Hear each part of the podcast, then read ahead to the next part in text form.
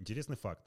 Самый дорогой товар – актуальная информация. Владея ею, можно свернуть горы. Ну или заработать миллионы. Кому что больше нравится. Отслеживание трендов рынка, фундаментальный технический анализ, мировые новости – все это информация, благодаря которой мы делаем выводы и принимаем решения. Информация бывает двух видов – общедоступная и внутренняя, или инсайдерская. В процессе торгов нередко в плюсе оказываются те, кто имел собственные источники сведений внутри компании. Использование инсайдерской информации для заработка на бирже считается незаконным. Подобные случаи отслеживаются, выясняются источники и наказываются виновные. Иногда случаи инсайдерской торговли бросаются в глаза, но доказать эти факты бывает ой как непросто. Например, в, 1000, да, в 2013 году на Чикагской фондовой бирже отличились несколько трейдеров во время торговли фьючерсами. Их действия в ответ на новости ФРС были практически мгновенны.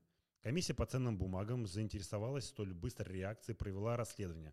Анализ показал, что время отклика составило всего 2 миллисекунды. При этом технически для передачи информации из Вашингтона в Чикаго при самой высокой скорости интернета необходимо всего 7 миллисекунд.